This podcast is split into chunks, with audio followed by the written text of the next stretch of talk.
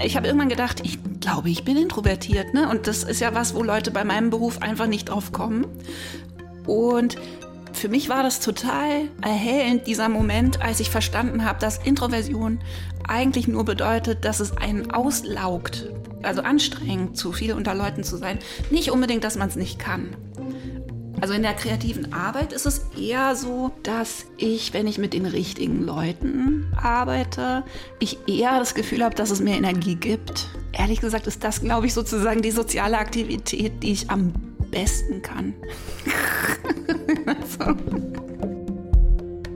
Willkommen bei Warum so still, dem Podcast übers Introvertiertsein von Bremen 2 in der ARD Audiothek.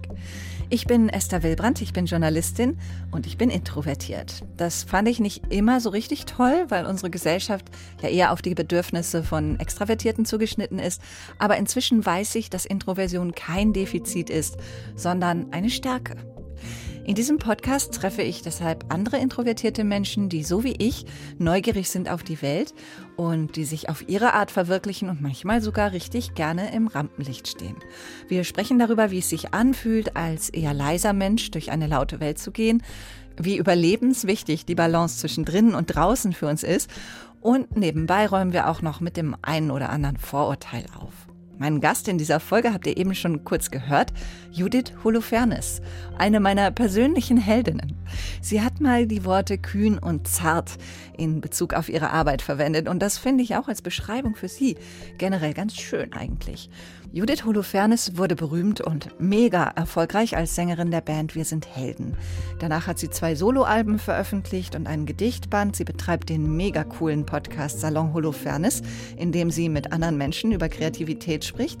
Und jetzt gibt's von ihr auch ein autobiografisches Buch, Die Träume anderer Leute. Es ist ja eins der hartnäckigsten Vorurteile überhaupt, dass introvertierte Menschen eher schüchtern sind und grundsätzlich nicht gerne in der Öffentlichkeit stehen und so. Grober Unfug, sage ich dazu. Wenn dem so wäre, wäre ich ja zum Beispiel nicht Journalistin geworden. Und im Endeffekt gäbe es dann auch diesen Podcast nicht. Aber das muss man schon sagen für Introvertierte wie Judith und vergleichsweise im Mini-Mini-Format, was die Öffentlichkeit betrifft, auch für mich, gelten einfach andere Regeln als für extrovertierte Menschen, weil wir Energie verlieren, wenn wir vor Publikum auftreten, während Extros dabei Energie gewinnen. Also mit ihrem Leben als Popstar hat sich Judith Holofernes erstmal einen Lebenstraum erfüllt.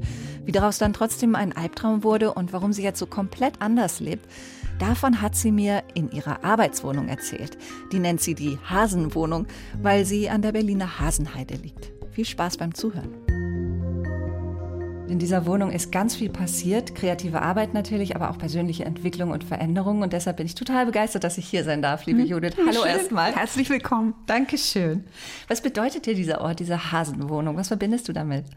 Das ist lustig, das äh, ausgerechnet bei so einem Podcast sagen zu können, aber es ist ein richtiger Rückzugsort. Und es hat auch damit zu tun, ich meine, das muss man jetzt, glaube ich, beschreiben, dass das so höhlenartig ist, ja. im allerbesten Sinne. Also es ist ein bisschen dunkel, oder? Würdest du auch sagen? Ja, es ist halt Hinterhaus so, ne? Ja, und ich habe die Wände grün gestrichen. Dadurch ist es so ein bisschen höhenartiger, als ich es geplant hatte, weil jetzt haben sie mir gegenüber noch ein Haus hingebaut und jetzt habe ich keinen Himmel mehr. nee, aber ich liebe sie sehr und es ist mir so, da ich ja auch eine Familie zu Hause habe, ist es eigentlich so der einzige Ort, wo ich weiß, ich mache die Tür zu und bin ganz alleine.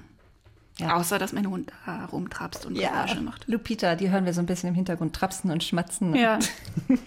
genau. Du brauchst aber nicht immer Ruhe und Abgeschiedenheit. Du kannst mhm. auch mit anderen zusammen kreativ sein, oder? Das schließt sich nicht aus. Also wahrscheinlich müsst ihr aber dieselbe Wellenlänge haben, irgendwie, nehme ich an. Mm, ich fand diesen Aspekt total interessant. Ähm, ich habe irgendwann gedacht, ich glaube, ich bin introvertiert. Ne? Und das ist ja was, wo Leute bei meinem Beruf einfach nicht drauf kommen. Und für mich war das total erhellend, dieser Moment, als ich verstanden habe, dass Introversion eigentlich nur bedeutet, dass es einen auslaugt. Ne, zu viel, also anstrengend, zu viel unter Leuten zu sein. Nicht unbedingt, dass man es nicht kann. Und da habe ich dann gedacht, ja, das wusste ich irgendwie die ganze Zeit. Die Tatsache, dass ich auf Partys gehen kann und dann irgendwie wie ein aufgeweckter Mensch rüberkomme, heißt nicht, dass es nicht was ist, wovon ich mich zwei Tage ausruhen muss. Und also in der kreativen Arbeit ist es eher so, dass ich, wenn ich mit den richtigen Leuten arbeite, ich eher das Gefühl habe, dass es mir Energie gibt. Ehrlich gesagt ist das, glaube ich, sozusagen die soziale Aktivität, die ich am besten kann. Also besser als Abendessen. Und du hast das, glaube ich, erst durch die Corona-Pandemie so richtig gecheckt, ne? Mit deiner mhm. Introversion. Also so richtig, ja. Ich habe einfach gemerkt, dass ich zu den Leuten gehöre, denen das gar nicht so schlecht bekommt, wenn sie mal ähm, hauptsächlich irgendwie drin bleiben müssen.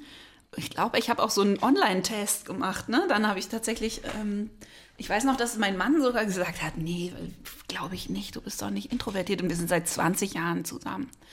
Und ich dachte so, nee, warte mal, warte mal. Und dann habe ich diesen Test gemacht das war einer von diesen ganz ausführlichen, ne, mit so ganz vielen Fragen, wo auch mit einbezogen wird, ähm, wie gut man sozusagen klarkommt. Und ich bin quasi äh, High-Functioning Introvert. Aha. Also ich komme irgendwie ganz gut klar in der Welt, aber ich brauche viel Rückzug und auf der anderen Seite brauche ich überhaupt nicht viel Kontakt. Also ich bin eigentlich mopsfidel, wenn ich eine Woche mal alleine sein kann. Hm. Ehrlich gesagt finde ich nichts besser. Nichts. Die Kinder hören jetzt mal weg. also, dass ich wirklich eigentlich, wenn ich äh, einen Schreibeurlaub mache oder so und die Tür vom Ferienhaus zumache und denke, ich habe jetzt eine Woche lang, wo ich komplett die ganze Zeit machen kann, was ich will, dann bin ich echt selig. Und alle Freunde fragen mich dann immer, oh, und findest du das nicht ein bisschen krass? Und dann die ganze Zeit alleine zu sein? Und ich denke immer, ich weiß nicht, wovon du redest weil mir das so angenehm ist. Ja, ich hatte das mal, ich bin mal an, nach Lübeck, nach Travemünde gefahren, alleine mhm. an den Strand und habe auf der Rückfahrt ähm, mit so netten älteren Damen gesessen im Zug. Ja. Und dann haben, kamen wir so ins Gespräch und ich habe denen das erzählt und die sagten, aber da haben sie eine Freundin getroffen, oder nicht? Und ich sage, nee, ich war da alleine. Aber was? Aber wie? Waren sie da nicht ganz ja. einsam und so? Für viele Menschen ist es, glaube ich, ganz Kaum. komisch oder unvorstellbar, ja. ne? dass man sich da wohlfühlen kann.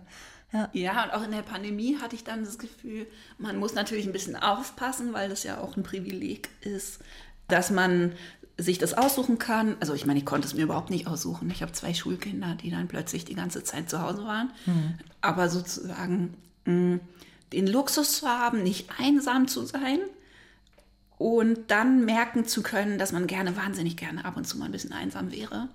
Das ist natürlich was anderes, ne, als wenn man keine Wahl hat. Ja, das stimmt. So. Ich kann das nachfühlen, mhm. aber trotzdem dachte ich die ganze Zeit, wie viel einfacher das jetzt wäre, zum Beispiel, wenn ich alleine wäre. Das stimmt natürlich nicht, ja. Das wäre mhm. bestimmt nach ein paar Wochen nicht einfacher gewesen. Mhm.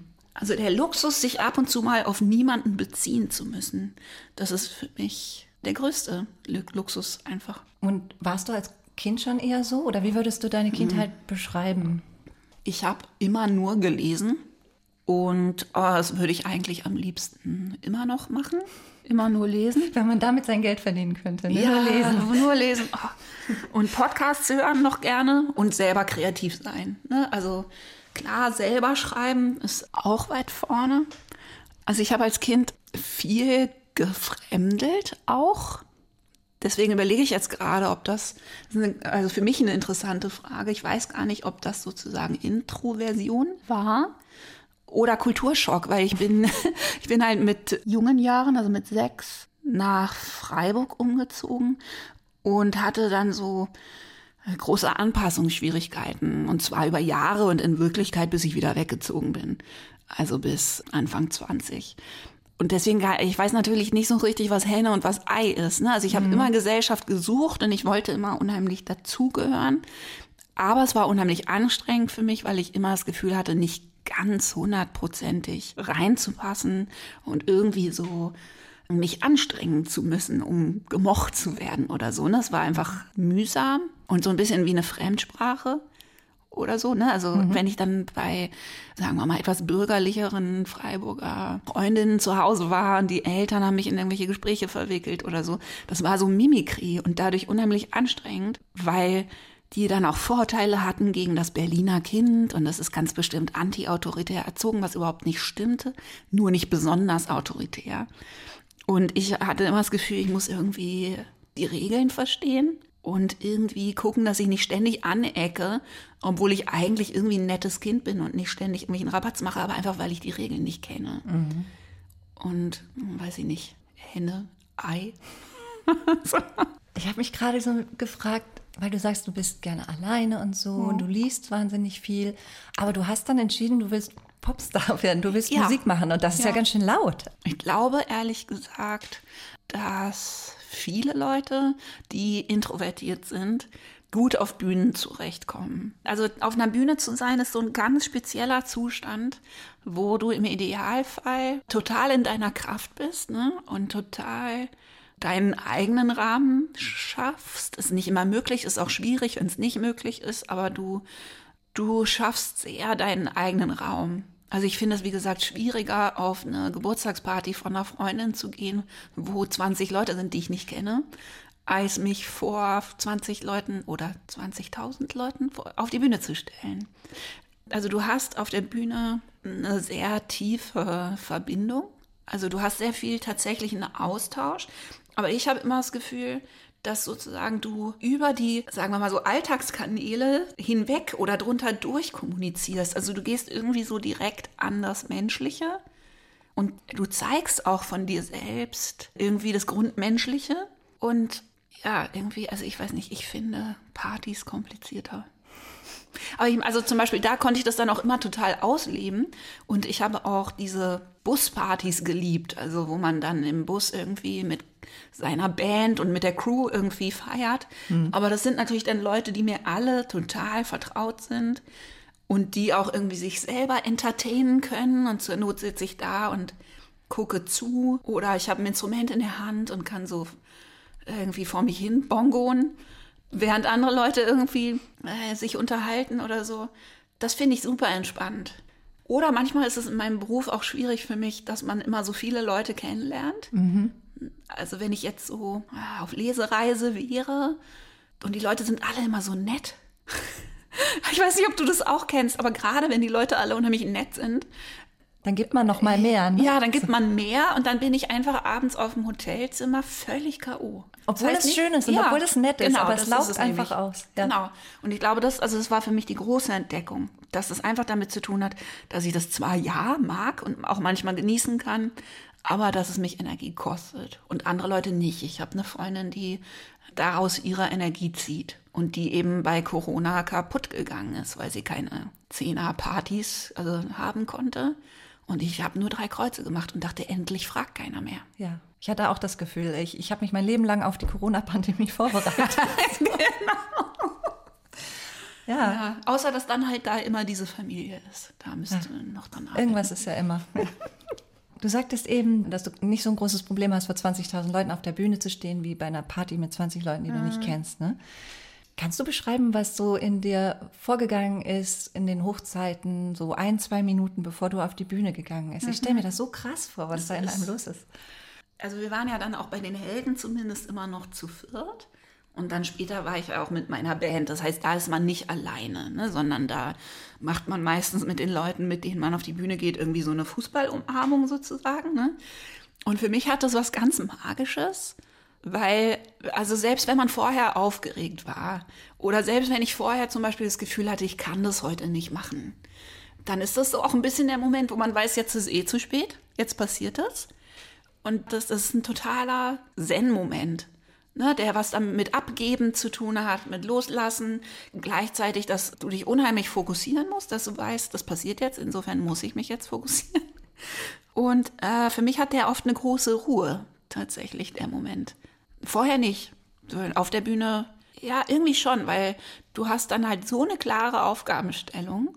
Es ist so klar, was du machen musst und es ist überhaupt kein Raum für Abschweifen oder so, ne? Und das ist ja die Bedingung für Flow, ist, dass man sich voll konzentrieren muss und das ist dann einfach sofort gegeben. Du bist in einem sehr speziellen Zustand, weil du ja während dieser ersten Songs das Publikum auch checkst. Ne, und so ein bisschen merkst, ob es irgendwelche Schwierigkeiten heute gibt. Und dann musst du sozusagen dich so ein bisschen also hochfahren, runterfahren, irgendwie auf diese Situation einstellen. Und trotzdem ist da natürlich unheimlich viel Adrenalin, ne? weil natürlich ist es eine völlig unmenschliche Situation. Und dann gibt es so den Moment, Gott sei Dank, das weiß ich inzwischen durch quasi Berufserfahrung, du hast nur so und so viel Adrenalin zur Verfügung. Das heißt, du weißt irgendwie, selbst wenn das die ersten drei Songs wahnsinnig angespannt sind oder so, es geht vorbei, weil das Adrenalin alle geht. Ne? Es mhm. ist einfach, es geht vorbei. Und dann kommt irgendwann dieser Moment, wo man denkt, okay. Ne? Und sich so ja. irgendwie dann so Platz nimmt in der Situation. Und dann ist es wahrscheinlich auch mehr genießen, oder? Ja, Wobei, jetzt wo du gefragt hast, mir auch auffällt, also ich frage mich manchmal, ob ich eigentlich in den letzten Jahren auch introvertierter geworden bin. Zumindest hat es zugenommen, dass ich auch auf Tour so Tage hatte, wo ich dachte, ich kann das heute nicht machen. Ich will das heute nicht machen. Ich habe die Energie nicht so, ne? Oder mhm. dann auch so ganz alberne Widerstände entwickelt habe, zum Beispiel dagegen mich anzuziehen. Das kann man sich wahrscheinlich nicht so vorstellen, aber ich sitze dann im Backstage und grolle, dass ich mich jetzt umziehen soll. Oder schminken oder so. Aber so richtig, so richtig dolle Widerstände, dass ich einfach denke, ich möchte schon gerne ein Konzert spielen und ich möchte gerne, dass das passiert. Ich möchte auch gerne, dass dieses schöne magische Ereignis passiert, aber ich wäre am liebsten nicht dabei. So, ich finde das ganz toll, aber ich möchte das, die Verantwortung dafür jetzt nicht haben und ich möchte vor allem nicht angeguckt werden. Aber es ist so eine komische Trotzhaltung, dass ich einfach gegen dieses Gesehenwerden solche Widerstände irgendwie aufgebaut habe. Hm. Ich wäre am liebsten, ich würde das gerne machen, aber vielleicht irgendwie zu dem Rücken zum Publikum stehen. Aber nicht als Ablehnung des Publikums, sondern einfach, oder mich ins Publikum stellen. Mhm. Vielleicht noch besser. Ne? Also einfach so, ich möchte gerne, dass das passiert, aber ich möchte eigentlich nicht der Fokus sein. Mhm. Und hast du dir manchmal heimlich gewünscht, du wärst vielleicht nicht ganz so erfolgreich gewesen? Hätte das was geändert? also ich habe das Gefühl, dass der Erfolg auch geholfen hat. Ne? Also es sind echt Fragen, über die ich richtig nachdenken muss, ne? weil ich selber auch noch nicht weiß, ob ich denn eigentlich ähnlich introvertiert war, als ich mit Wir sind Helden vor ja. 70.000 Leuten Barock am Ring gespielt habe. Ich weiß es nicht genau. Ich weiß aber, dass ich vorher irgendwie Tränen vergossen habe, weil das gleichzeitig mein Teenager-Traum war. Und es war sozusagen dadurch vollkommen klar, ich kann es nicht ablehnen. Ich kann es nicht ablehnen. Es geht nicht. Und gleichzeitig habe ich schon damals, da war ich 24 oder so, das verflucht, dass ich dachte, verdammter Traum. Careful what you wish for. Verdammte Hacke. Jetzt muss ich das auch wirklich machen. Und einfach wirklich Angst hatte auch. Und gleichzeitig, also es ist so eine komische Mischung. Man kann ja oft viele Sachen gleichzeitig haben viele Gefühle. Und das eine Gefühl war, dass ich immer wusste, dass ich das kann. Also ich wusste auch, und das ist natürlich ein total schönes Gefühl, dass ich auch durch das ganze Meditieren und keine Ahnung, ich wusste, ich habe da sozusagen eine Kompetenz. Ich wusste, ich bin da total in meiner Kraft. Ich kann noch die schwierigsten Konzerte zum Beispiel rumreißen. Also ich wusste, dass das einfach nicht passiert, dass ich wirklich überwältigt werde von der Situation, sondern ich wusste, dass ich irgendwo irgendwelche magischen Kräfte hernehmen werde und dass das dann funktioniert. Mhm. Und das war, glaube ich, damals, oh, war ich halt doch noch jung. Also ich weiß es nicht. Wie ist das bei dir? Wird es doller? Bei mir ist es, glaube ich, umgekehrt. Also ich glaube, es gibt sowieso ah. immer Phasen. Also ich glaube, am Anfang, als mir das noch gar nicht klar war, dann habe ich mich immer eher so fehl am Platz gefühlt und habe gemerkt, so ich bin irgendwie nicht wie die anderen Kinder im Sandkasten und die anderen Kinder in der Grundschule und die anderen ja. Kinder im Gymnasium. und dann mit Pubertät ist natürlich sowieso alles Mist. Ja. Egal. und dann aber irgendwie so mit einem Beruf also meine Mutter damals hat gesagt, Willst du wirklich Journalistin werden? Bist du sicher, dass du das willst? Ja. Weil du dich dann so öffnen musst. Und genau, so weil man ständig gehen. mit anderen Menschen spricht. Mhm. Ja. Und ich wollte das aber trotzdem. Das ist genau wie du sagst. Ich wollte ja. das unbedingt und habe gedacht, mhm. das wird dann schon irgendwie gehen. Genau. Und es geht auch. Aber mhm. man, also ich habe das Gefühl, ich entwickle so Routinen und ich weiß genau, wie ich mich anpasse. Aber man kann es ja nicht verlernen, dass man introvertiert ist. Also ich tatsächlich habe ich weniger Probleme damit, auf der Bühne zu sein oder so. Aber ich brauche immer noch genauso viel Erholung. Also ich muss mhm. immer noch genauso viel allein sein und ich bin immer noch die, die ich war im Sandkasten, die dann alleine sitzt und zuguckt. So. Ja, wahrscheinlich, das denke ich inzwischen, ist das auch der Trick oder das, das die Hauptstellschraube, oder? Ist, dass man halt einsieht und anerkennt, dass es eben was ist, was einem total Spaß machen kann, aber man eben diese Erholung braucht und andere Leute brauchen die nicht. Ne? Und dann einfach zu sagen, okay, ich kann das machen, ich kann diese Woche fünf Interviews geben, aber dann nehme ich mir besser nichts anderes vor. Mhm. Und ich meine, ich bin jetzt 45 und habe das Gefühl, dass ich jetzt anfange, das zu lernen. wo ich dann auch gerne denke, ich müsste das können, weil ich das schon seit 20 Jahren mache und dann irgendwie am Ende der Woche denke, warum bist denn du so kaputt? Und dann sagen drei Freunde und mein Mann, natürlich bist du kaputt. Aber ich komme dann in so einen Automatismus, dass ich denke, ich müsste das können, weil ich es kann. Aber eigentlich müsste ich die Woche so planen, dass da dann halt ansonsten irgendwie quasi nur drin steht, auf dem Sofa sitzen und Löcher in die Luft gucken. Oder eben Podcasts hören oder in mein Zimmer gehen. Das habe ich letzte Woche dann irgendwann auch gemacht, ja, dass ich dann einfach gemerkt habe, das wird mir jetzt zu viel mit der Familie. Das geht nicht. Es geht einfach nicht. Ich kann jetzt nicht auch noch hier sein und alle quatschen mich die ganze Zeit von der Seite an. Und dann eben die Flucht anzutreten und sich das zu erlauben und zu sagen, äh, Schlafzimmer, Tür zu, Klack, Kopfhörer auf. Also ich glaube, da habe ich noch was zu lernen. Dann könnte ich, glaube ich, sehr viel ungeschorener aus solchen Phasen hervorgehen. Ja, ja, das geht mir aber auch so, dass man sich auch oft immer noch, total immer noch verschätzt, obwohl ja. man ja nun schon 45 Jahre auf ja, der Welt ist genau. und das eigentlich langsam kapiert haben sollte. Aber man ja. verschätzt sich einfach, geht mir auch so. Man verschätzt sich und die Situationen ändern sich ja immer. Mhm. Ne? Und zum Beispiel, weiß ich nicht, bei Konzerten ist das Spezielle auch, dass die einem unheimlich viel Energie geben, oder mir zumindest. Also da habe ich das zum Beispiel überhaupt nicht, dass mich das auslaugt, sondern da komme ich von der Bühne und bin voller Energie und da könnte ich dann Partys feiern.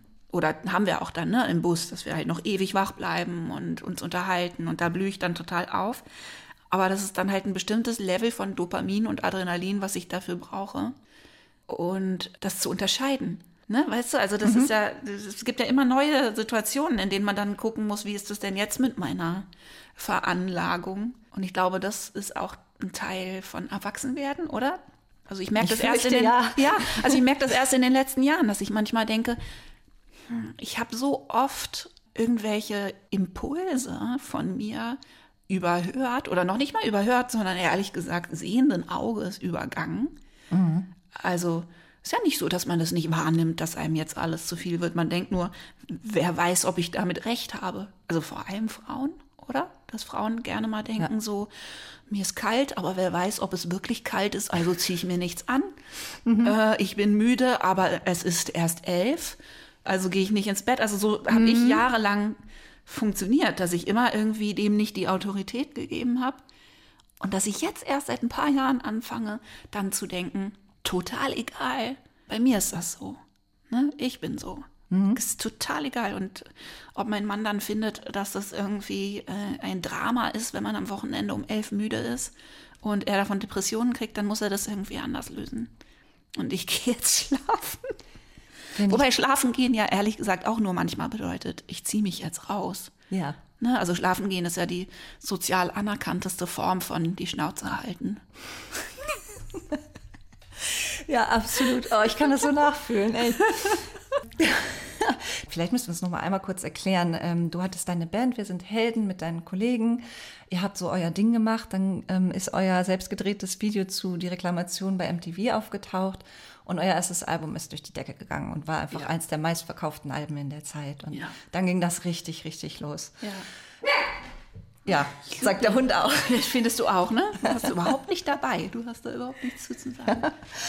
Und deshalb dachte ich gerade, wenn, das, wenn man so erfolgreich ist in diesem Business, dann ist ja ganz klar, dass du dir nicht diese Auszeiten nehmen kannst und einfach sagen kannst, mhm. okay, diese Woche habe ich 32 Presseinterviews, aber nächste Woche mache ich dafür frei. Das mhm. geht ja gar nicht in dem Rahmen, oder?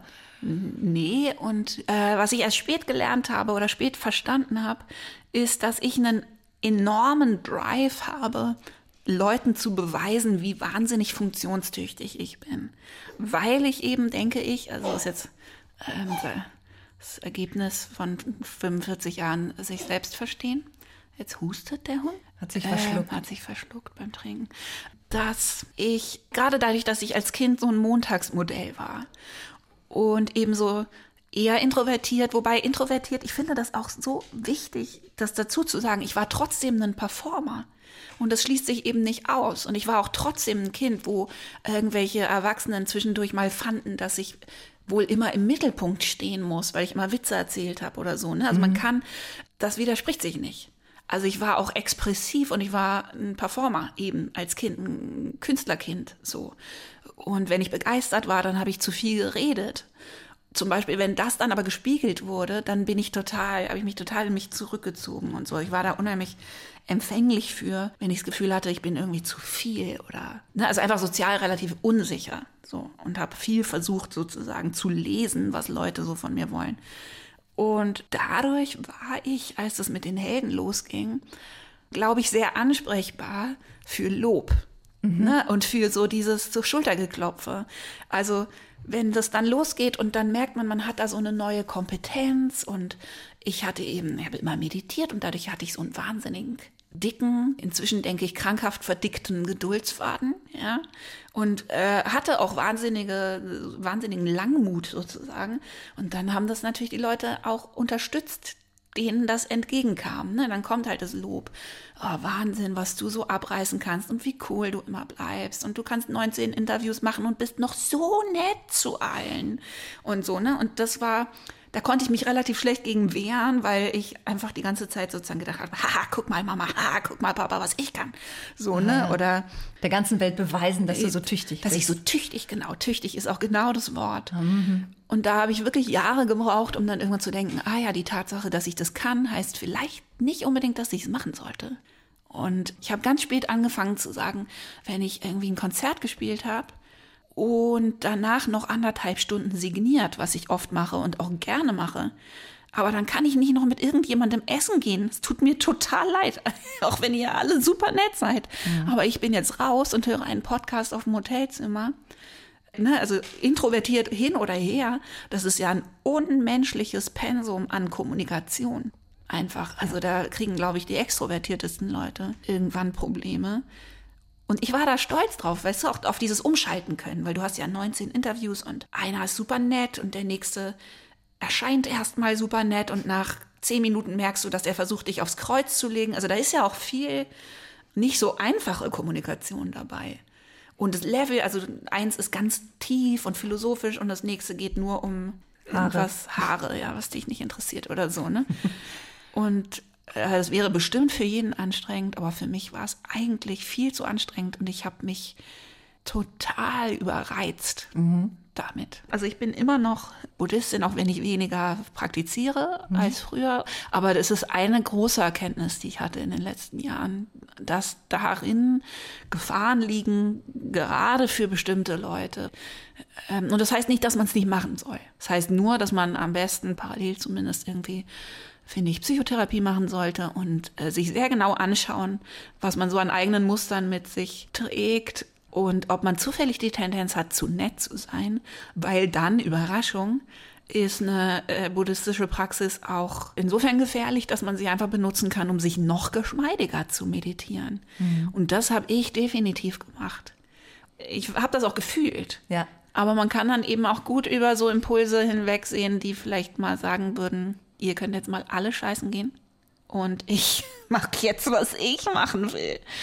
Und, nee, aber ähm, dann bist du ja die egoistische quasi, oder? Dann widersprichst du ja dem, was du Genau, aber eigentlich, nur, hast. das finde ich natürlich wichtig dazu zu sagen, der Buddha hat immer gesagt, dass man quasi mit der Wahrheit von dem sein soll, was ist.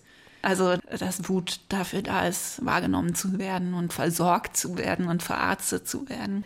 Aber das kann man halt leicht wegschieben, wenn es so viel sympathischer ist, wenn man es nicht tut. Mhm. Ja, man kriegt ja dann auch so viel positives Feedback und dann ja. baut sich das auf. Ja, klar. Ja. Ja. Das finde ich übrigens auch lustig, weil gerade Meditation ja jetzt immer so oft auftaucht im Kontext mit so Self-Care. Oh ja. Mhm. Ne? eigentlich stört mich an Self-Care überhaupt nichts. Und ich glaube aber, dass eben genau da das Risiko auch ist, dass die wenigsten Leute ehrlich genug sind und auch mutig genug, äh, sich einzugestehen, dass Self-Care in Wirklichkeit oft bedeutet, dass man weniger gut ankommt und dass man Sachen macht, die anderen Leuten nicht gefallen. Und dass Self-Care eben nicht bedeutet, dass man sich irgendwie happy meditiert, damit man wieder ganz viel arbeiten kann, sondern dass Self-Care, also wenn man echt wirklich hinschauen würde, was man braucht und Self-Care als Bedürfnispflege sozusagen mhm. wahrnimmt, dann würde man einfach unheimlich oft Verabredungen absagen und genau. zugesagte berufliche Verpflichtungen wieder absagen oder irgendwas nicht machen, weil man krank ist oder eine Woche Urlaub länger machen. Und das finden dann sofort nämlich alle nicht mehr so super und das passt dann auch nicht so toll in eine kapitalistische Gesellschaft. Also im Moment wird einem Self-Care halt oft als was verkauft, was dafür sorgt, dass man noch produktiver ist. Und so ist es eigentlich nicht gemeint. Nee, genau. Es ist eigentlich so eher so Selbstoptimierung. Genau, genau. Selbstpflege im Sinne von, wie man sein Fahrrad oder sein Motorrad pflegen würde. Ja, genau. Weißt du, damit ja. es weiterfährt. Damit es möglichst lange hält, ja. Genau. Ja, genau. Und ich glaube dann, als, als du dann die Kinder gekriegt hast und versucht hast, mit den Kindern zu touren, hm.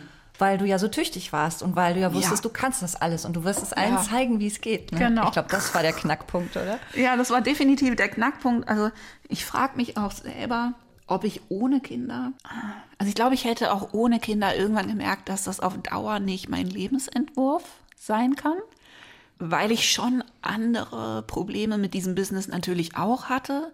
Wenn man meine Texte sich anhört, konnte man die quasi schon in die Zukunft projizieren, dass das mhm. irgendwie nur so und so lange gut geht mit mir und dem Mainstream-Erfolg, so. Aber die Kinder haben dann sozusagen, und dafür bin ich ihnen eigentlich sehr dankbar, dafür gesorgt, dass sich das so zugespitzt hat, weil ich die Energie eben nicht mehr hatte. Ja. Also es ist beinahe schiefgegangen und es war sehr brenzlig für meine körperlichen und geistigen Kräfte. Aber ich konnte auch nicht mehr so tun, als würde ich das alles irgendwie easy wegstecken, weil äh, wenn dann eben noch Schlafmangel dazukommt und nie, nie, nie alleine sein. Also wenn du dann immer dann, wenn die anderen irgendwie Frisbee spielen auf der Wiese, äh, irgendwie mit deinen Kindern aufs Hotelzimmer gehst und, weiß ich nicht, Bob der Baumeister guckst, das wird sehr schnell sehr eng. So, und solche Tage hatte ich halt. Also auf Tour, an einem freien Tag, die anderen haben frei und sind in irgendeinem so Berghotel und lassen sich's gut gehen und ich fahre eben äh, zwölf Interviews geben in Österreich, fahre über Nacht zurück und übernehme dann sozusagen die Kinder. Ähm, und dann geht das alles so weiter und am Abend stehe ich wieder auf der Bühne. Und das ist natürlich dann irgendwie sehr schnell, sehr, sehr eng geworden. Wobei sehr schnell, muss man dazu sagen, heißt fünf Jahre. Ne? Wollte ich sagen. Also ja. es, war, es hat lange gedauert, bis du dir das selber eingestanden hast und ja. bis du da auch den anderen das eingestanden hast. Ne? Mhm. Ähm, vor jeder Folge von diesem Podcast mhm. spreche ich mit einer Psychologin und dann bringe ich einen Ton von der Psychologin mit. Ja, cool. Und ich habe sie diesmal gefragt, unter anderem, wie das ist oder was sie rät, wenn so die Innenwelt und das, was man eigentlich braucht, und die Außenwelt und die Anforderungen mhm. der Außenwelt so krass auseinanderklaffen. Ah, spannend. Können wir uns mal eben Kann anhören, ich gut gebrauchen. Für uns Menschen ist es schon wichtig, dass die Innenwelt und die Außenwelt einigermaßen übereinstimmt. Man nennt das Selbstkongruenz und das trägt ganz eindeutig zur Gesundheit oder dem Krankheitsempfinden von uns Menschen bei. Und deswegen ist das eigentlich jedem Menschen zu empfehlen, zu schauen, dass das, was wir innen fühlen und was unsere Bedürfnisse sind, dass das möglichst genau mit dem übereinstimmt, was wir auch täglich machen. Natürlich ist das in vielen Bereichen so, dass die Umwelt das nicht unbedingt gerne hat. Ne? Wenn wir Pausen machen, sind wir nicht so produktiv. Wenn wir uns zurückziehen, dann machen wir keine große Show. Und das sind natürlich Dinge, da wird keiner von außen an uns herankommen und sagen, Mensch, schalt doch mal einen Gang zurück. Ich glaube, dir geht's nicht gut oder so, sondern da müssen wir selber für uns sorgen. Und das erfordert einfach Kraft. Da muss man klar kommunizieren. Man muss sich trauen, auch Leute vor den Kopf zu schlagen im Zweifel. Also wirklich Grenzen ziehen, wo Leute nicht drüber gehen. In Zeiten der allgegenwärtigen Erreichbarkeit und so weiter kann sowas sein wie von dann und dann reagiere ich nicht mehr auf Anrufe. Ich schreibe erst einen Tag später zurück oder sowas. Ne? Also man muss sich im Grunde sein Umfeld ja jetzt lapidar gesprochen so ein bisschen erziehen. Wenn das dann doch zu Konflikten führt, dann muss ich die eben auch ausfechten. Also das ist etwas, was natürlich Energie kostet, aber was sich sehr lohnt. Oh, Word.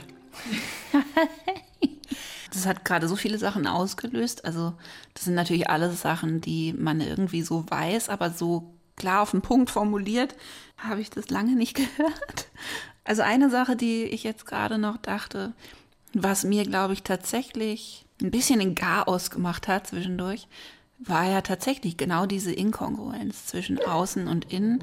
Und bei mir hatte das ja nicht nur damit zu tun, dass ich jetzt Rückzug gebraucht hätte und dann immer noch erreichbar war oder ansprechbar für die Bedürfnisse anderer Leute, die Träume anderer Leute, sondern auch, dass ich da in mir selbst unheimlich gespalten war, weil ich hatte ja diese ganzen Songs geschrieben und ich hatte mich schon so viel mit so Themen beschäftigt, ne? Also eine Verweigerungshymne nach der nächsten geschrieben und bin sozusagen ja bekannt geworden mit Songs über das irgendwas nicht mitmachen und habe fröhlich sozusagen in die Welt hinaus krakeelt, was mich alles nicht betrifft und ähm, habe mich damit auch viel beschäftigt, aber das kommt natürlich auch nicht von ungefähr, sondern hat natürlich Hundchen. Sch, hat natürlich auch damit zu tun, dass das ein Thema ist, was einen beschäftigt, weil man sich damit beschäftigen muss. Ne? Also ich glaube, wenige Leute würden diese ganzen Songs schreiben, weil sie mit all dem kein Problem haben.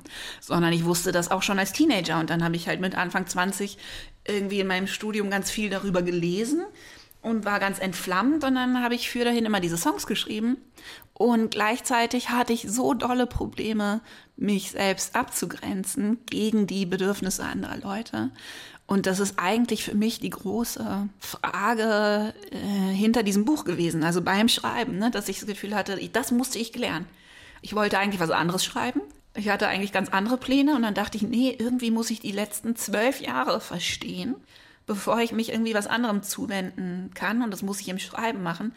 Und im Grunde war genau das, was die Psychologin jetzt gesagt hat, äh, meine Fragestellung. Woher kommt diese Inkongruenz? Weil die, das stimmt total und das weiß man ja, Burnout kommt meistens nicht von zu viel Arbeit, sondern eben durch diese Inkongruenz.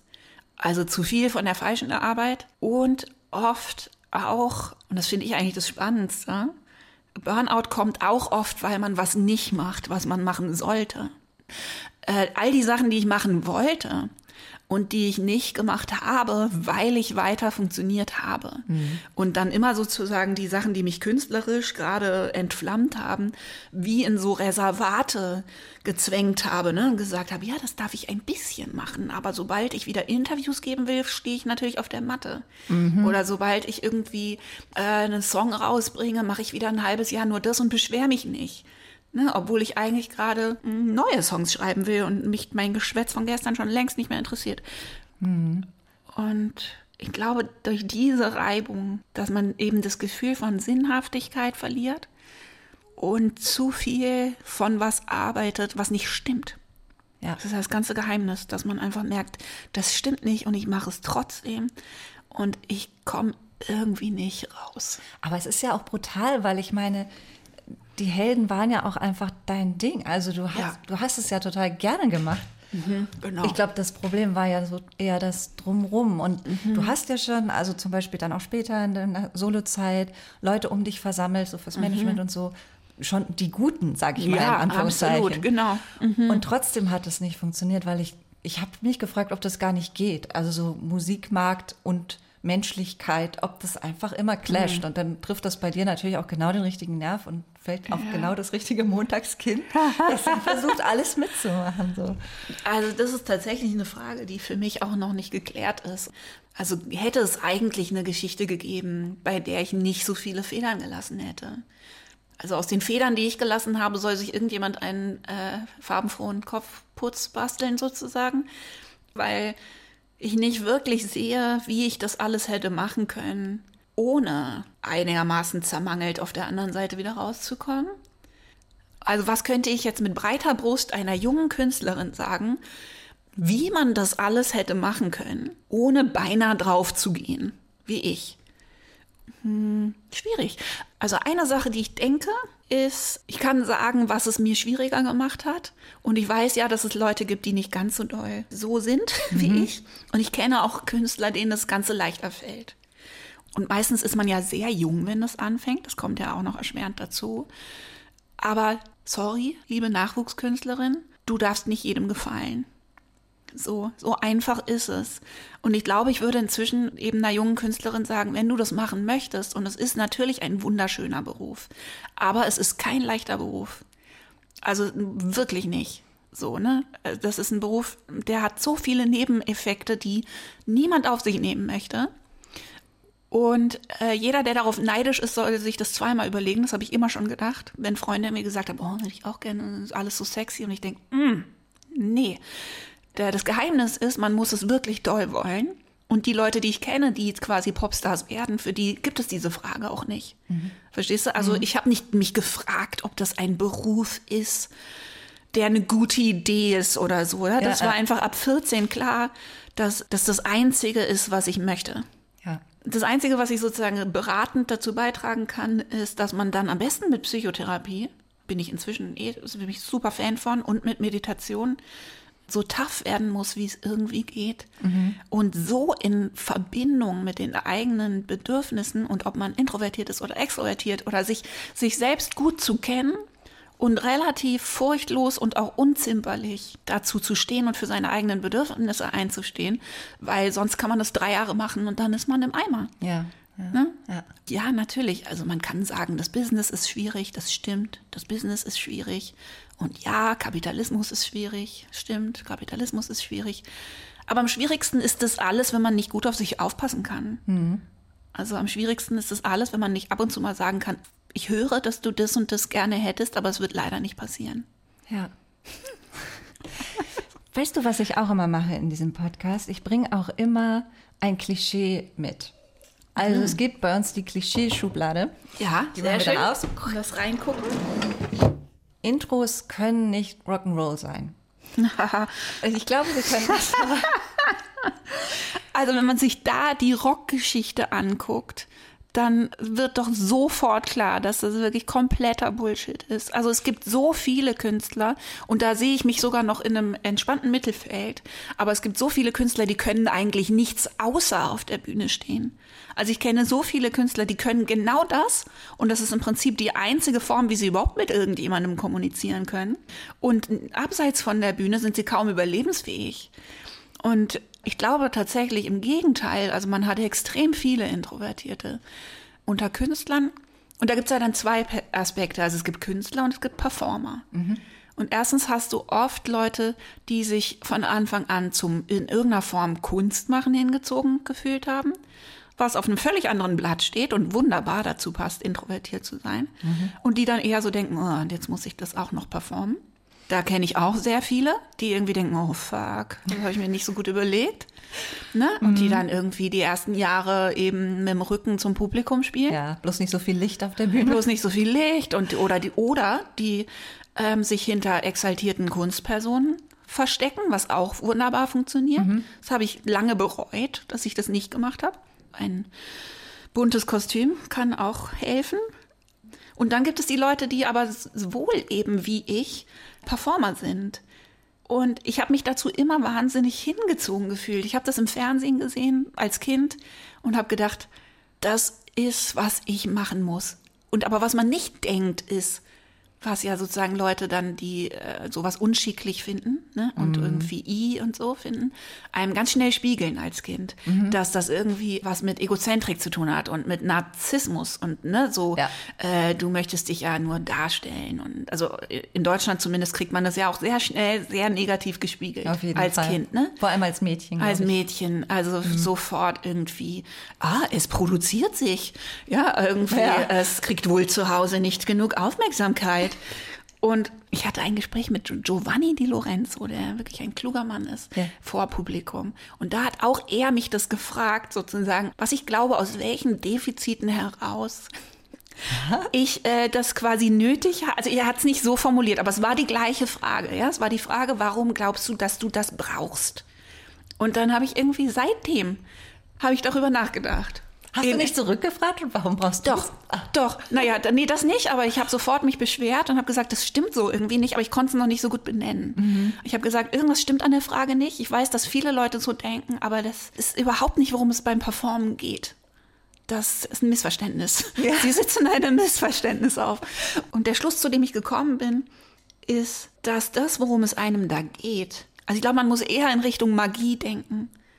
Und wenn man jetzt mal kurz überlegt, würde man Harry Potter und Introversion zusammen, also Harry Potter-Fan plus Introversion zusammenbringen, hat niemand ein Problem mit. Mhm. Oder? Nee, also ein genau. Hingezogensein zu Magie und Transzendenz. Mhm. Vielleicht auch im weitesten Sinne. Das würde, glaube ich, niemand einem introvertierten Teenager absprechen, weil das weiß man. Da muss man nur auf irgendeine Comic-Convention gehen. So, ne? Mhm.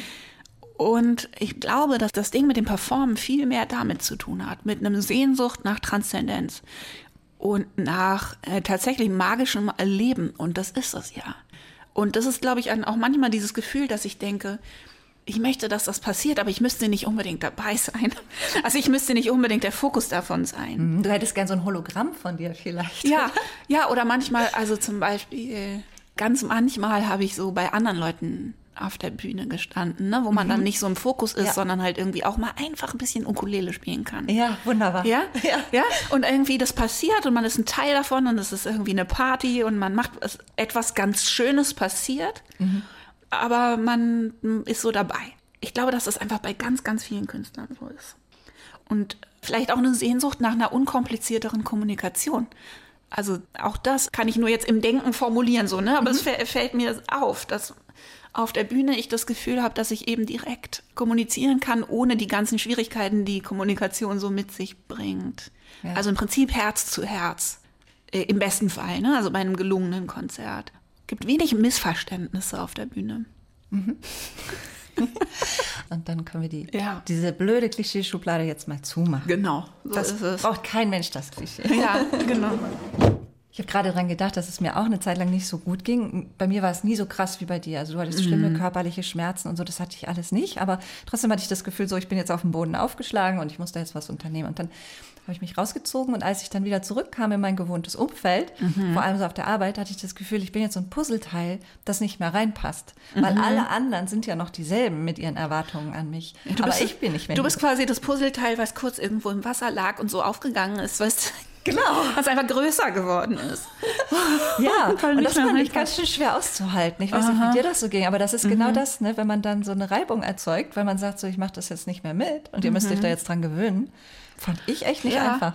Naja, und vor allem, wenn man ganz ehrlich ist, dann muss man eben ab irgendeinem Punkt auch sagen, selbst wenn das für Schwierigkeiten sorgt, bin ich bereit, den Preis zu zahlen. Mhm. Und ich glaube, das war ehrlich gesagt, was ich dann sehr spät erst verstanden habe.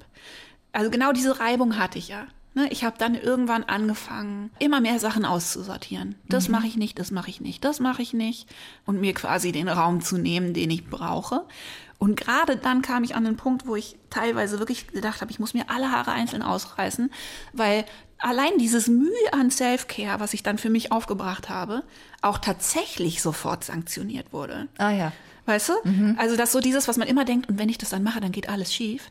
Ja, Überraschung, das finden dann andere Leute nicht so geil. Ja. Und für jemanden, der so gerne gemocht werden möchte wie ich und so gerne gefallen möchte und es allen recht machen, ist das ein echt schwerer Punkt. Ja. Also zum Beispiel, das kommt ja auch irgendwann vor, dieser Moment, wo ich am Rande des zweiten Kollaps stehe und ähm, dann anfange, ab und zu mal irgendwas abzusagen und ich glaube auch meine Meningitis, also meine mm, Hirnhautentzündung genau. schon hatte und dann irgendwie mein Manager in einem Gespräch sagt, und sowieso müsste ich jetzt langsam mal wieder zuverlässiger werden und schneller antworten auf Anfragen, äh, weil es gehen uns, also uns, ne, als quasi Business oder was, zu viele Anfragen durch den Lappen, weil ich zu lange nachdenke.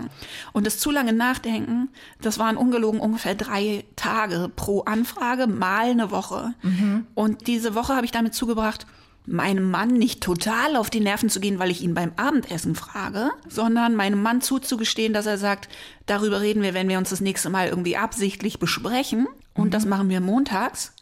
Und dann mhm. habe ich ein paar Tage gewartet, bis ich besprechen konnte, ob ich da und da nach Baden-Baden fahren kann. Und dann war es regelmäßig zu spät. Einfach nur, weil ich ein Leben habe und ab und zu mal über was nachdenken muss. Ja. Und das war irgendwie ein Punkt, wo, wo bei mir im Hirn auch sowas ausgehebelt ist, wo ich dann dachte, okay, aber dann nicht. Das geht nicht, wenn das wirklich nicht möglich ist. Nicht nur, weil ich so lieb bin oder so, ja, sondern wenn das wirklich einfach nicht geht, dass man da irgendwie ein vollständiger Mensch ist, dann bin ich irgendwie raus. Sehr gut. Aber, aber ich merke das auch als introvertierter Mensch, dass das also es hat halt auch alles so eine Geschwindigkeit.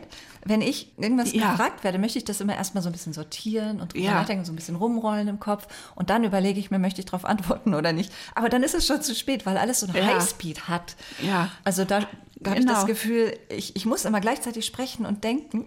genau. Schwer. Genau. Und das ist nämlich bei meinem Beruf finde ich, eine der größten Schwierigkeiten.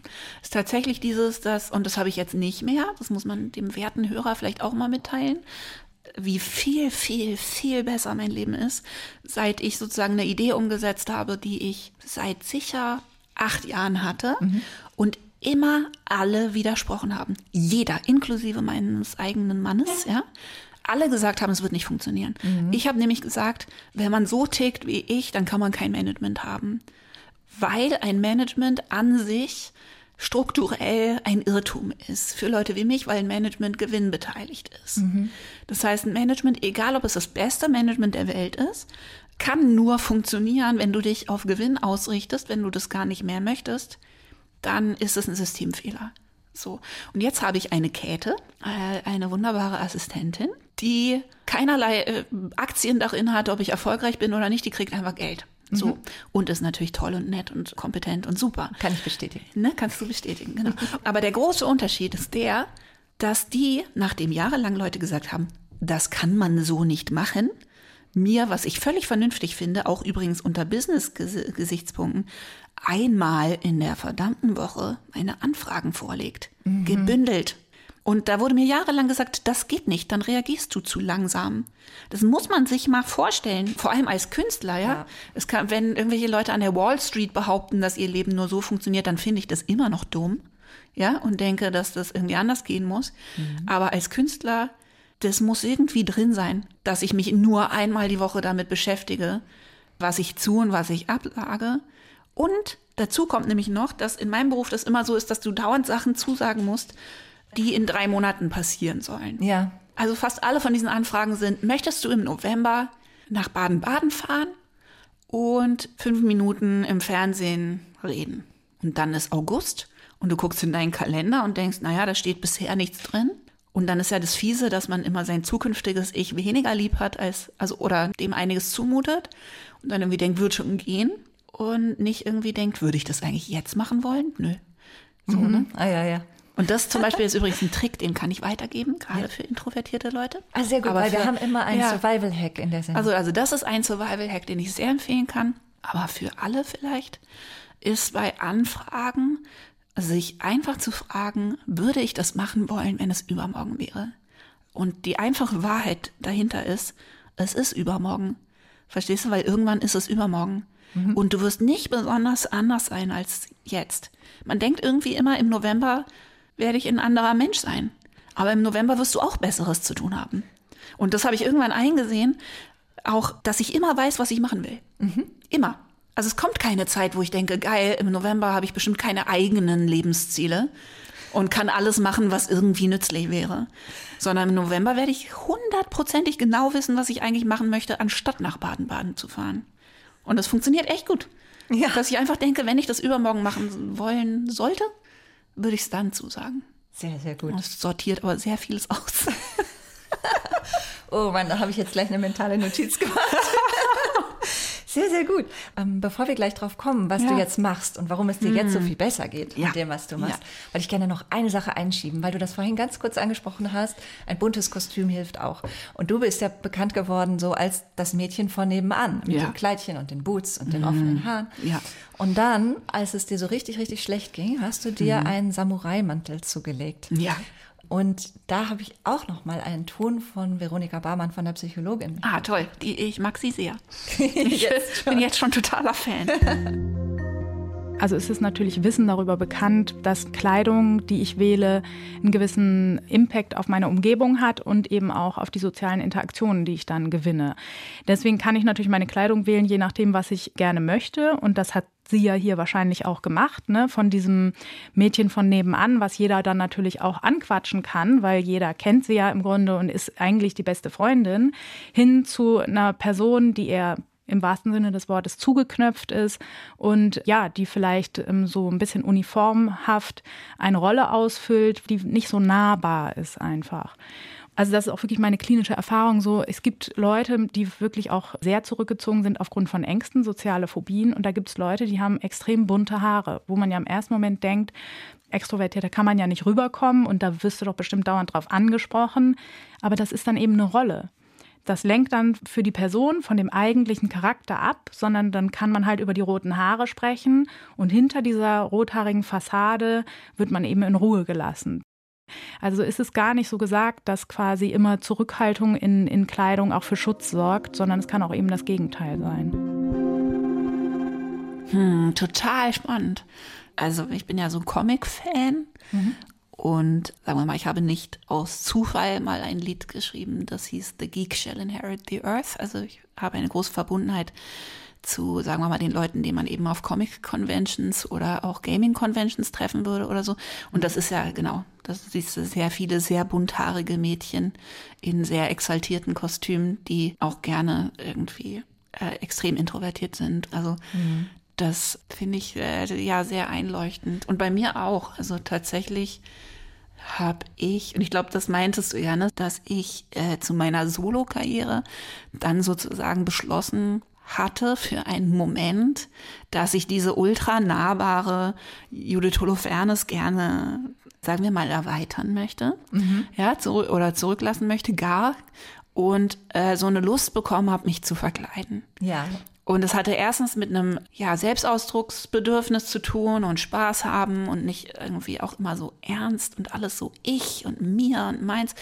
Und ich auch einfach Bowie-Fan war als äh, Kind und auch Lady Gaga gut finde und so, ne? Und mhm. einfach irgendwie auch Lust hatte, mir das mal zu erlauben, dann nicht immer so nüchtern zu sein in, in all meinem Popstar-Sein, sondern das dann auch mal ja, mir quasi nicht so anorektisch abzuklemmen, mhm. diesen Selbstausdruck, ne, sondern ja. zu sagen, jetzt hau ich mal richtig auf die Kacke. Und dann nächtelang irgendwelche Kopfputze gegoogelt habe und mir auch Sachen gekauft habe und auf Etsy irgendwie gestöbert habe und auch wirklich tolle Sachen gefunden habe und Musikvideos gedreht habe, in denen ich relativ verkleidet war und ähm, damit total viel Spaß hatte und auf meinen ersten Fotos mhm. relativ verkleidet war und das auch eine Collage war und ich war so eingebaut und reite auf so einem Drachen und so. Genau, mit Laserstrahlen. Mit Laserstrahlen aus den Augen und es war alles jetzt alles andere als nett und nahbar und das Mädchen von nebenan. Und das Traurige an der Geschichte ist aber, dass das eben sofort geahndet wurde von der Realität und ich dann eine Woche später ungefähr plötzlich eine Studie zu Hause auf meinem Tisch gefunden habe, die mir die Plattenfirma geschickt hatte oder mein Manager zugespielt hatte. Ich weiß nicht, ob ich die wirklich lesen sollte. auf jeden Fall gab es eine Studie von der Plattenfirma, wo quasi eine Marktforschung gemacht worden war zu mir und äh, meinem Bekanntheitswert, erstens in der Bevölkerung, wo erstmal rauskam, dass kaum jemand weiß, wer ich bin. Und wir uns total verschätzt hatten, also alle inklusive eben Marketingleute von der Plattenfirma, mhm. dass das mit den Helden so tragen würde.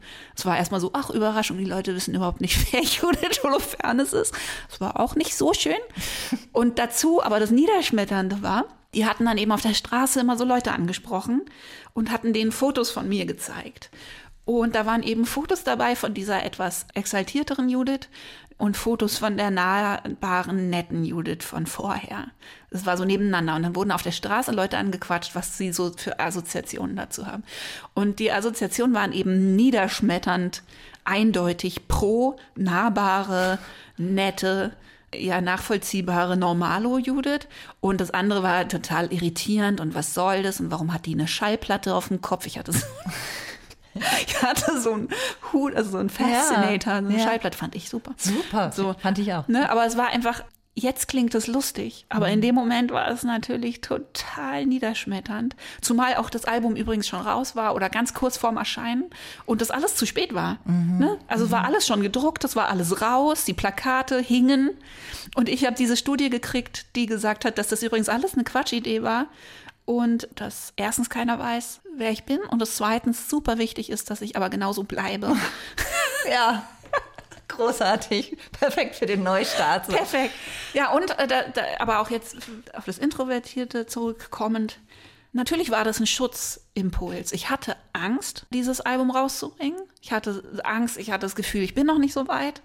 Oder vielleicht werde ich nie wieder so weit sein. Ich hatte aus Versehen ein Album aufgenommen, mhm. fand das Album ganz, ganz toll, wollte es unbedingt rausbringen. Und auf der anderen Seite wollte ich es auf keinen Fall rausbringen und hatte einfach äh, im Prinzip so eine Traumareaktion auch, ne? dass ich einfach wusste, ich begebe mich auf ein tatsächlich äh, gefährliches Terrain, mhm. was mir großen Schaden zugefügt hat. Und verständlicherweise hatte ich irgendwie das Gefühl, vielleicht möchte ich das mal nicht sozusagen komplett nackig machen, sondern irgendwie äh, mir das erlauben, irgendwas wie ein kleines bisschen Fassade zu haben. Ja. Und dass das dann so sofort, es wurde so, sozusagen auf dem Fuße bestraft. Es war ja äh, etwas entmutigend. Ja. Aber um Ich habe es dann übrigens trotzdem gemacht. Also Ja. ich habe es dann natürlich trotzdem gemacht. Ich habe es auch äh, zum zweiten Album immer noch total ausgelebt und äh, auch im Prinzip mein Publikum erzogen. Also es ist natürlich auch so, dass das Wir sind Heldenpublikum da vielleicht auch anders getickt hat. Also ich sag, ich habe ja jetzt immer noch auch Heldenfans unter meinen Fans, Gott sei Dank, so, Ja, ne? klar. Aber dass die das jetzt irgendwie sehr wohl tolerieren, wenn ich im Wolfskostüm auf meinem Podcast-Bild abgebildet bin. Ja, du bist das Puzzleteil gewesen, das sich dann da so wieder reingedrängt hat irgendwie und die anderen Ja. mussten sich so. Ja, man muss das Puzzle anpassen. halt irgendwie, keine Ahnung, oder ein neues Puzzle anfangen oder, Oder so, so, ne? Weil es ja. wirklich nicht. Oder es ist so, es ist so absurd, wirklich, wenn man überlegt, dass das erste, womit ich im Radio vorkam, war, euer Leben zwickt und drückt nur da nicht, wenn man sich bückt. Mhm. Ne? Das ist unglaublich. Ja. Es geht aber irgendwie bei jedem Song, so, den man so hört. Und wenn man dann parallel das Buch liest, das Ja, bei krass. mir auch, weißt du? Und das ist ja das Erschütternde, dass ich die ganze Zeit meine Lieder wie so einen höhnischen Chorus irgendwie im Hinterkopf hatte. So, müssen nur wollen, ne? So. Ja, ja. Hättest du dir mal besser selber zugehört. So, Ja. ja. Also ich kann auf jeden Fall bestätigen, dass meine Lieder schlauer sind als ich. Also du hast es dann geschafft und das ist, war so ein ganz mühsames dich rausschrauben aus diesem Geschäft und rausfinden überhaupt, was du machen willst Ja. und wie es anders gehen kann für dich. Und, du wie hast- ich leben möchte. und wie du leben möchtest. Das ist, glaube ich, der wichtigste Punkt, dass ich irgendwann beschlossen habe, dass es tatsächlich so ist, dass ich Sachen aufgeben muss und dass sie mir sogar wehtun werden. Ich glaube, das ist nämlich das ganze Geheimnis. Dass mir immer welche gesagt haben, ja, aber du möchtest doch das. Und dann habe ich immer gedacht, ja, stimmt. Und ich habe Jahre gebraucht, um irgendwann zu sagen, ja, stimmt. Aber weißt du, was ich noch doller möchte, ist irgendwie ein Leben führen, äh, mit dem ich jeden Tag irgendwie einverstanden sein kann ja, und einen Hund haben. und einen Hund haben. Ja. Und es ist tatsächlich so, natürlich vermisse ich dann Sachen. Und natürlich finde ich das auch schön, wenn mein, meine Lieder überall gehört werden. Und natürlich hätte ich gerne dann noch Erfolg, mehr Erfolg, also zum Beispiel nachsingen meinen Song oder so, ne? Hätte ich das sozusagen eingecasht. Und natürlich, wenn ich die Kraft gehabt hätte, das dann noch mitzunehmen oder so. Ja.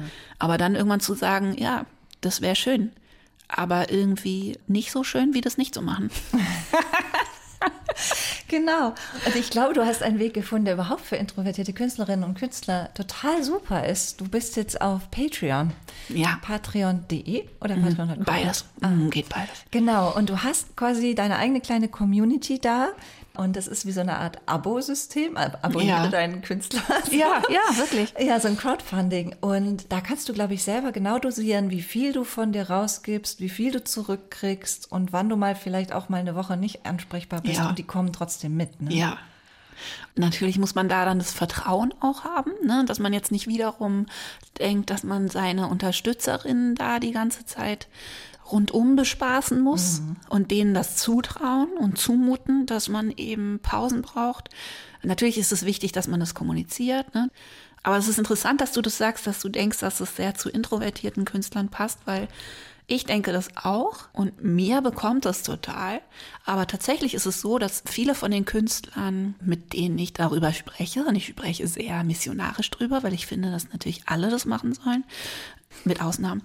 Aber das Erste, was mich viele fragen, ist, ob mich das nicht stresst, ähm, so sehr in Kontakt zu sein mit meinen ja. Fans. Ja, es gibt keine Anonymität mehr. Äh, nee, genau. Also so darum wiederum so durchsichtig zu sein und so sehr in Verbindung und mir auch in die Karten gucken zu lassen, weil ich ja auch dann viel sozusagen in meinen Prozess reingucken lasse.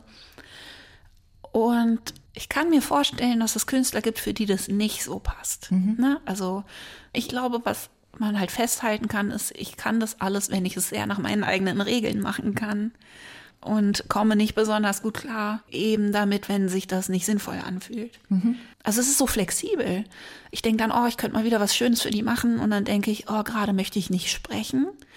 Dann schreibe ich ihnen was oder stelle irgendwelche lustigen Internetfunde, also wenn ich oder auf meiner Festplatte irgendwas aus den Heldentagen finde, wo wir im Backstage irgendwelchen Quatsch machen. Dafür muss ich nicht besonders extrovertiert sein, um das hochzustellen. Und wenn ich aber mitteilsam bin, dann nehme ich ihnen einen eigenen Podcast auf oder beantworte eben Fragen oder aber sonst kann ich eben auch, weiß ich nicht, Buchtipps. Also, ja. ne, es ist ja. ja wahnsinnig breit und für jemanden, der eben gerne kreativ arbeiten möchte. Ich bin natürlich lieber kreativ für meine Patrons, als eben nach Baden-Baden zu fahren und fünf Minuten Fernsehen zu machen, um mich an irgendwelche Leute ranzuquatschen. Hat irgendjemand mal drüber nachgedacht, ob das sein muss? Weißt du? Mhm. Also einfach für, dass man irgendwie Geld verdienen muss ja. und das, was man machen möchte, also Kunst machen, auch Geld kostet. Also kaum jemand überlegt sich, was brauche ich wirklich, um das machen zu können. Mhm.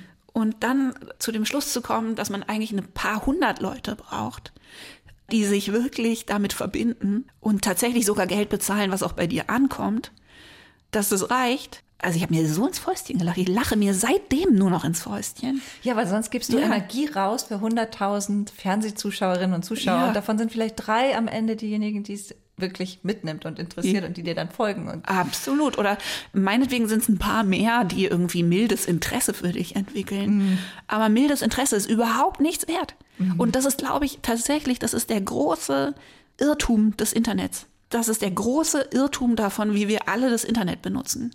Dass wir alle denken, dass diese Aufmerksamkeit, die wird ja nicht gewichtet. Du hast nur diese Likes mhm. oder du hast Spotify-Zugriffe. Das sind alles irgendwie völlig bedeutungslose, also nicht völlig bedeutungslose Zahlen, aber weitestgehend bedeutungslose Zahlen. Und wie viel Energie man da reinsteckt. Und dass äh, eben so und so viel Zehntausende Follower nicht automatisch bedeuten, dass die Leute irgendwas kaufen würden, was du machst, oder zu einem Konzert kommen, oder sich in irgendeiner Form mit dir und deiner Kunst verbinden, die tatsächlich sich in irgendwas von Wert übersetzt. Mhm. Und das kommt wiederum Introvertierten natürlich entgegen, weil wenn man es irgendwie schafft, sich auf die Tiefe von weniger Beziehungen auszurichten, dann kann das sehr wohl funktionieren. Genau. Ja, ja, gute Boden geschlagen.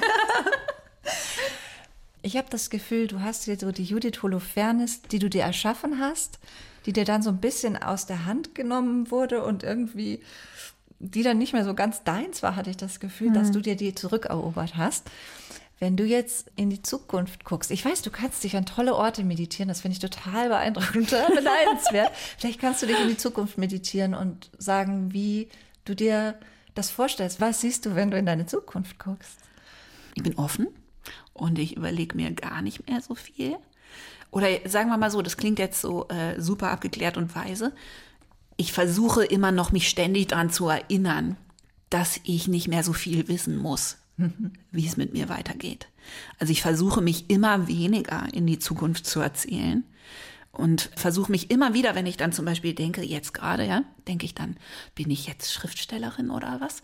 Ja, ja. und dann denke ich so, was gehört denn da wieder alles dazu und muss ich eine Lesereise machen und so, ne? Also dann kommt das und dann denke ich, äh, aber äh, will ich vielleicht doch irgendwann mal wieder singen und oh nein, dann muss man wieder auf Tour gehen. Also so, ne? Mhm. Das, äh, dann, dann geht das so los, dieses Kopfkino, dass ich dann immer denke, oh, wer A sagt, muss auch B sagen und welches A nehme ich denn jetzt und so. Und ich versuche mich jetzt immer mehr dann sozusagen zurückzunehmen, an die Leine zu nehmen und mir immer wieder zu sagen, nee, nee, nee, du musst überhaupt niemand sein. Mhm. Und du musst überhaupt nichts werden. Du machst ab jetzt einfach immer das, was du gerade machen möchtest und nimmst in Kauf, was dann aus dir wird. Und ich glaube, das ist echt, gerade für jemanden, ich meine, ich bin ein schreibender Mensch und ich glaube, wir Buchmenschen, ne, auch die Leute, die viel lesen, haben ein Risiko, sehr in Narrativen zu denken. Mhm. Ich auch, ne? Also mir ist es immer sehr rückwärts wichtig, und rückwärts und vorwärts, dass das alles stimmig ist und dass ich am Schluss ein Lebenswerk habe, wo das alles und ich, weißt du, dann denke mhm. ich immer selber und dann wurde sie Schriftstellerin. äh, ja, so äh, nee. Also so, ne, mir das immer wieder zu sagen, ich mache ab jetzt einfach das, was ich jetzt gerade machen will. Und daraus wird dann die, die daraus werden soll. Ist aber überhaupt nicht einfach. Also auch immer noch nicht. Ich habe die Weichen dafür gestellt und das kann jetzt so sein. Aber üben muss ich es ja trotzdem noch. Liebe Judith, ich habe mich total gefreut, mit dir zu sprechen und ich bin total gespannt, was aus dir wird. Dankeschön, ich auch. Ich wünsche dir alles, alles Gute für alles, was du noch so anfasst und anfängst und, und wie du so als leise Künstlerin durch diese laute Welt gehst. Vielen ja, Dank. und vielleicht werde ich darin ganz laut. Ja, wer weiß. Wer weiß. also ich höre mir jetzt die anderen Folgen auch noch alle an, weil es mich tatsächlich sehr bereichert, darüber nachzudenken. Dankeschön. Danke dir.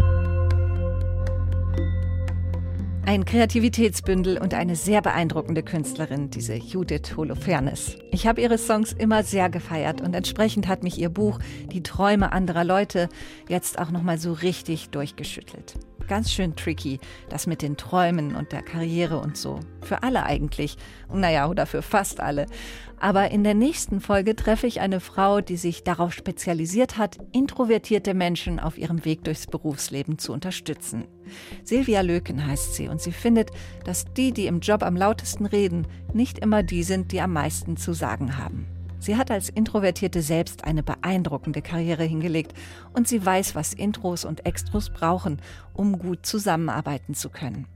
Das hört ihr also nächstes Mal bei Warum so still. Jede Woche gibt es eine neue Folge in der ARD Audiothek auf bremen2.de und wo es sonst gute Podcasts gibt.